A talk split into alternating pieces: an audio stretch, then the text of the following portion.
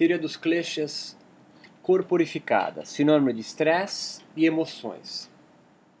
Essa aula aqui, que dá continuidade a, ao nosso conteúdo sobre yoga contemporâneo, é um pouquinho mais extenso, talvez uns 20, 30 minutos, peço para vocês apertarem os cintos, mas é uma, uma, uma aula importante, porque nós vamos tratar então dos kleshas, os principais é, causadores do mal no yoga.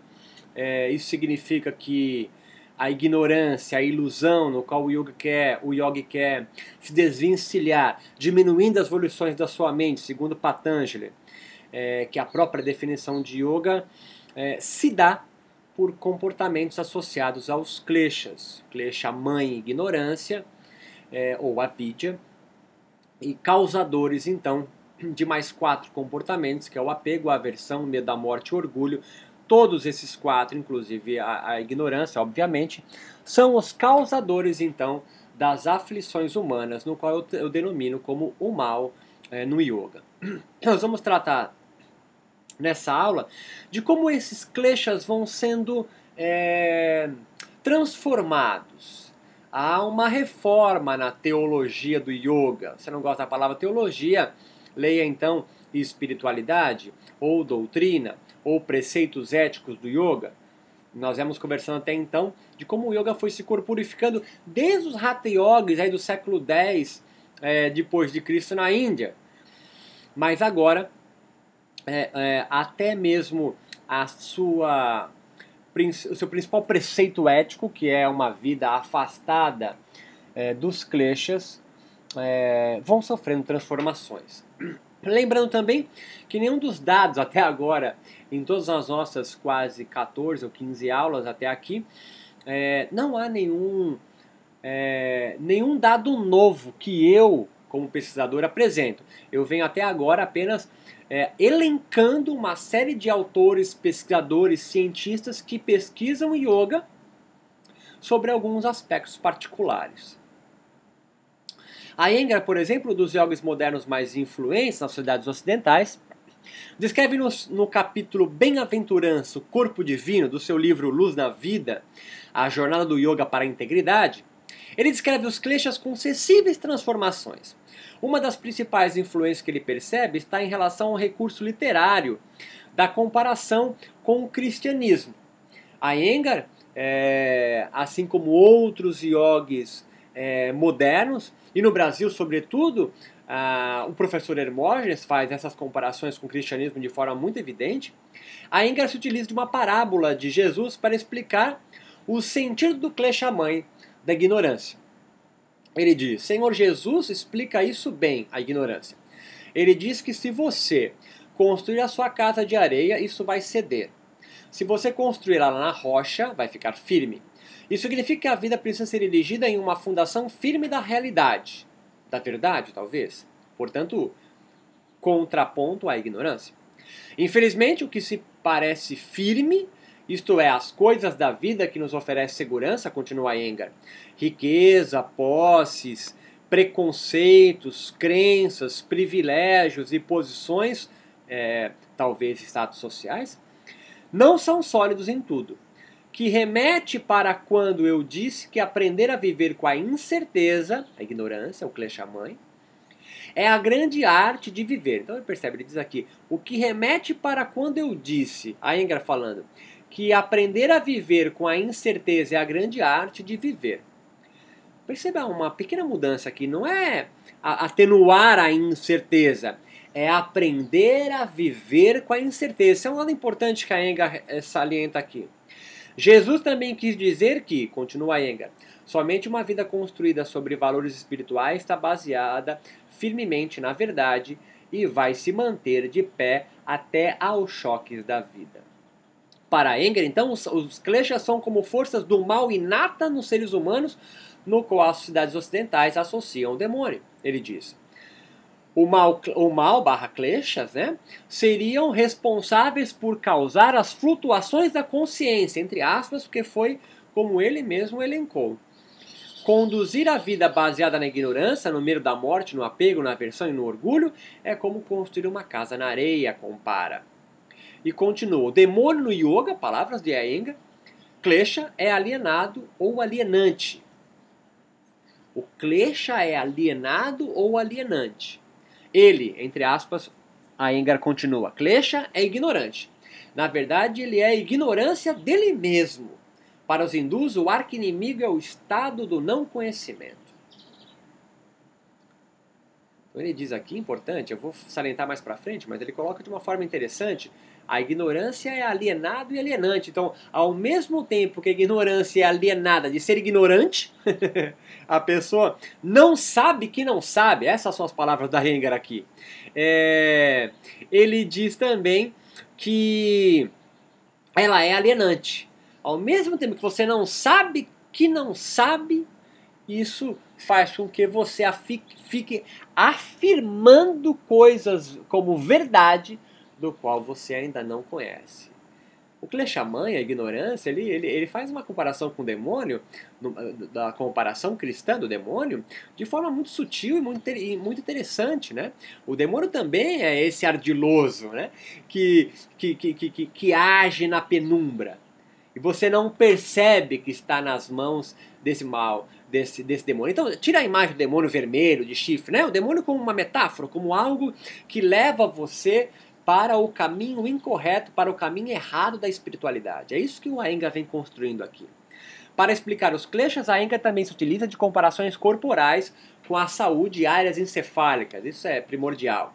O Kleshamento da morte, por exemplo, possui existência, acredita Yenga, em nível psicobiológico e corresponde aos lobos posteriores do cérebro pelas mesmas razões que os chakras foram associados às glândulas e os nadis do sistema nervoso. E ele completa aqui, palavras dele, o medo da morte, o klesha, é instintivo apego à vida. O medo da morte, esse klesha, esse mal que leva você à ignorância, é um instintivo apego à vida. O medo da morte pode facilmente ser experienciado se você prolongar bastante a retenção no fim da exalação. O pânico se instala. Isso é ignorância, ou um equívoco fundamental da realidade, que sustenta e alimenta todas as outras aflições. A ignorância, a vidya, e a falsa de identidade de si mesmo, as mita, possuem correlação aflitiva na porção encefálica da inteligência. A Engar fala, abre aspas, aqui a falta de conhecimento espiritual combinado com orgulho arrogância inflam o ego, causando presunção e a perda do senso do eu em harmonia. O klesha apego, raga, produz na mente o desejo, enquanto o klesha aversão, devesa, ódio. Essas, esses kleshas, segundo a Engar, em palavras dele, produzem uma desarmonia entre o corpo e a mente, nos quais podem originar desordens psicossomáticas. E ambos os kleshas possuem correspondências cerebrais no hipotálamo. Importantíssimo aqui abrir um parênteses, né? O que o Iyengar vem costurando, e é o que eu estou querendo demonstrar aqui com as palavras da Iyengar. Claro que eu não vou me basear somente em Iyengar, mas o Iyengar, como um yogi, um yogi muito popular e influente no mundo moderno, claro que há seus críticos, é claro que não estou fazendo apologia ao método Iyengar, nem a Joyce, eu estou só mostrando, elencando um dos yogis modernos, que é aí discípulos de Krishnamacharya, importantes na construção do yoga contemporâneo. Não estou aqui ditando os preceitos corretos do yoga deve seguir. Absolutamente distante disso. Estou só construindo o pensamento popular construído culturalmente dentro das sociedades contemporâneas, sobretudo no Ocidente, mas como já está tudo globalizado, eu também posso dizer que também na Índia. Mas o nosso foco, o nosso recorte é Brasil e nós vamos chegar nisso no capítulo 4 predominantemente.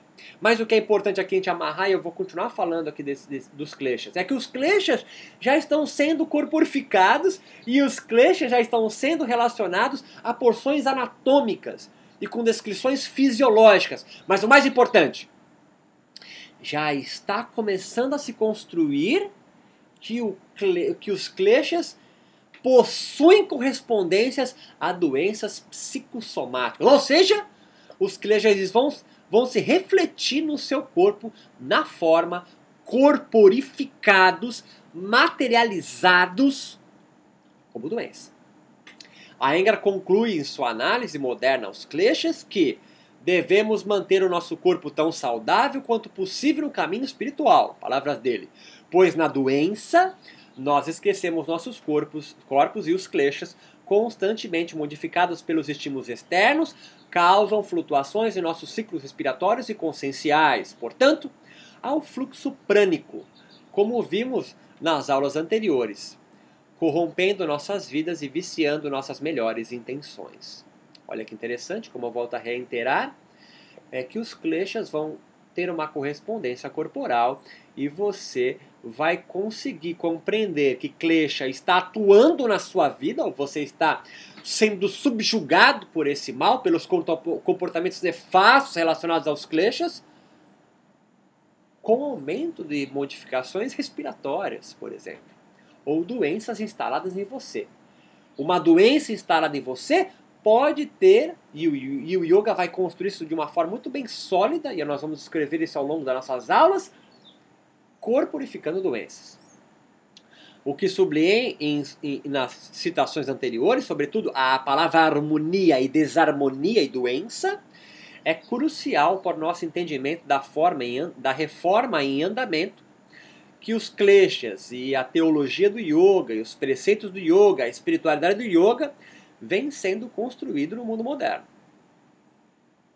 Pois a Enga segue o mesmo caminho que descrevemos no início desse capítulo 1, de associar os antigos conceitos transfisiológicos do yoga, a fisiologia sutil do yoga, chakra, prana, com os da fisiologia biomédica e da anatomia. Ele, ele correlaciona a, a, os kleshas com porções do cérebro.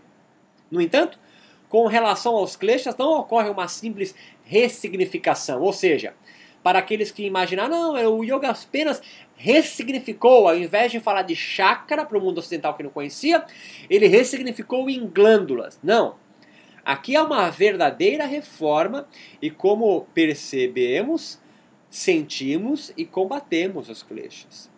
Os kleshas como mal, como algo nefasto para o caminho, para a ascensão espiritual do yoga, para Engar, pode agitar a consciência, influir na harmonia dos corpos através do bloqueio de prana pelo mau funcionamento.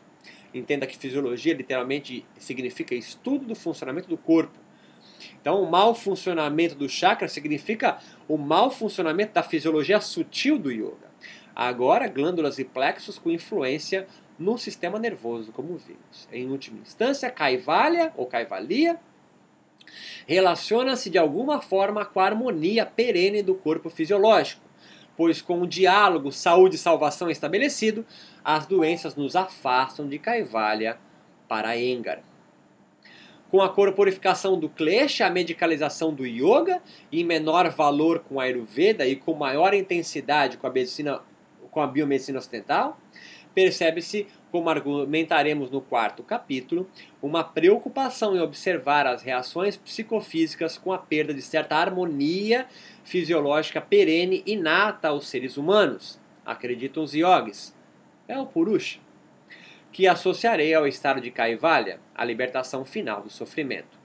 Mais do que observância nos comportamentos éticos contidos, no, por exemplo, nos yamas e niyamas, os dois primeiros passos do Astanga Yoga, a proposta antiga de Patanjali para o yoga se safar do sofrimento advindo do ciclo de Sansara ou reencarnações, a questão se privatiza e é transferida para a prática corporal propriamente dita. Ao que tudo indica, as práticas corporais do yoga estariam voltadas como rituais purificadores das forças maléficas dos kleshas, ao mesmo tempo que solidificariam a vida yoga na rocha da verdade, parafraseando Iyengar em sua analogia dos kleshas com a parábola de Jesus.